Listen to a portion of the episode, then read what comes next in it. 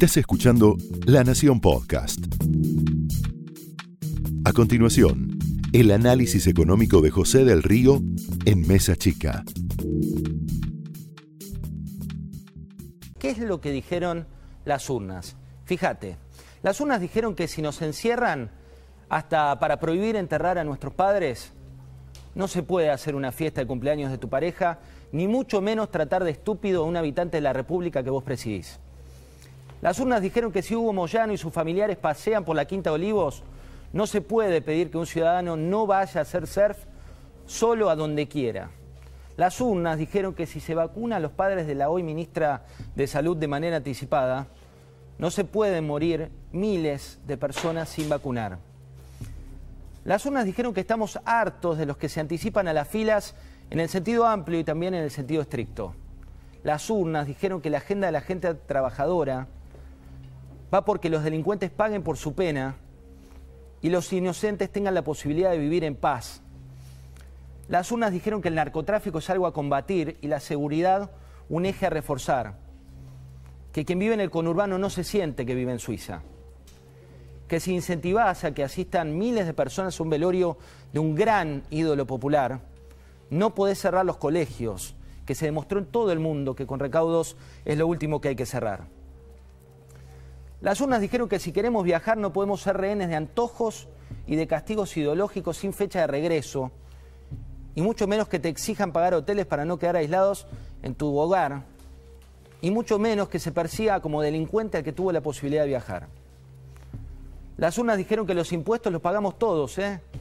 y que el retorno de ese esfuerzo tiene que ser en contraprestaciones del Estado, que es muy distinto del gobierno. Tiene que ser en contraprestaciones y no en unos bolsos para pocos.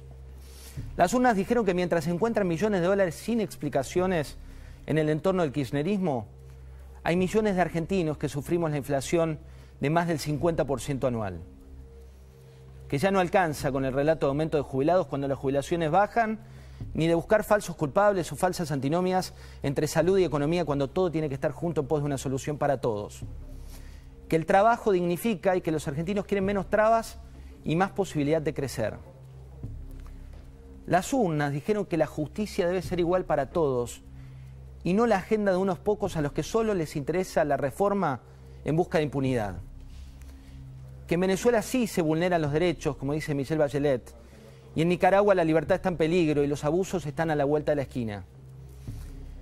Las urnas dijeron que si creen que la educación no es esencial, todos los argentinos pensamos lo contrario que el voto sigue siendo el más poderoso de los poderes y tal vez el llamado humildad que corre tanto para, ojo, eh, corre tanto para oposición como para oficialismo, tanto para oficialismo como para oposición.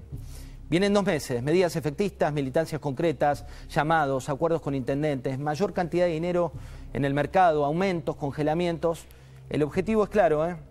desde el oficialismo van a intentar dar vuelta a la provincia de Buenos Aires mientras desde la oposición van a buscar aumentar la tendencia de la última elección. Pero hay algo que nos queda claro, tanto para nosotros, para ellos, para unos como para otros. Ya no hay margen para una agenda propia en un país con 6 de cada 10 chicos pobres. El sonido de las urnas se hizo escuchar. Esto fue el análisis económico de José del Río en Mesa Chica, un podcast exclusivo de la Nación. Escucha todos los programas de La Nación Podcast en www.lanacion.com.ar. Suscríbete para no perderte ningún episodio. Estamos en Spotify, Apple Podcast, Google Podcast y en tu reproductor de podcast favorito. Seguí escuchando La Nación Podcast.